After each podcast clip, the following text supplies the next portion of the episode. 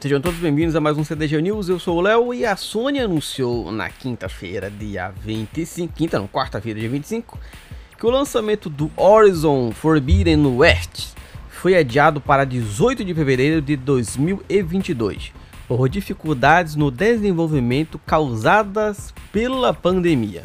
Abre aspas para Sony, se a Sony fosse uma pessoa.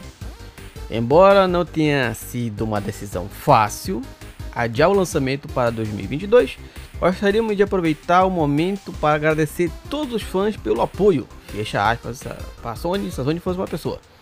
Afirmou em comunicado do diretor da Guerrilla Games, Matt De Jong. Jong, Jong. Abre de novo para esse cara, não é para Sony, sim. Como esperado, a nossa equipe foram muito afetadas pela pandemia e tivemos nos adaptando a novos fluxos de trabalho, protocolos e outros desafios, enquanto mantemos as equipes seguras com prioridade de um equilíbrio saudável entre vida e trabalho. Fechado?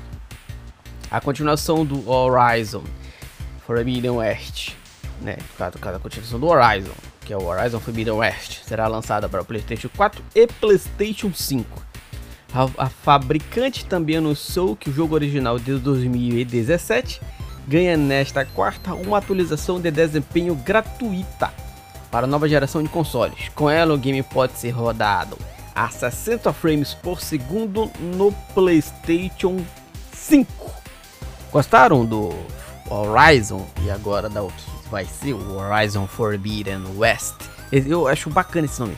Horizon Forbidden West. Não sei se estou falando completamente certo, porque eu não, logicamente eu não sei inglês, mas aparentemente na minha cabeça isso está muito certo de falar.